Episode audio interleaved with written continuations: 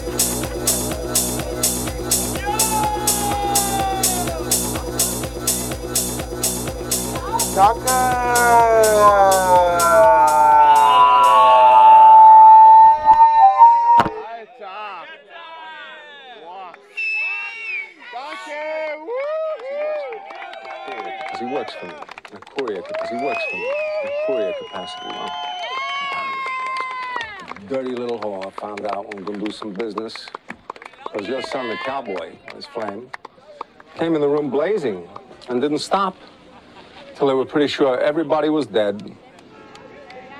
What are you talking about? talking about a massacre. They snatched my narcotics. I hightailed it out of there. Would have got away with it, but your son, fuckhead that he is, fuckhead that he is, fuckhead that he is, fuckhead that he is, fuckhead that he is.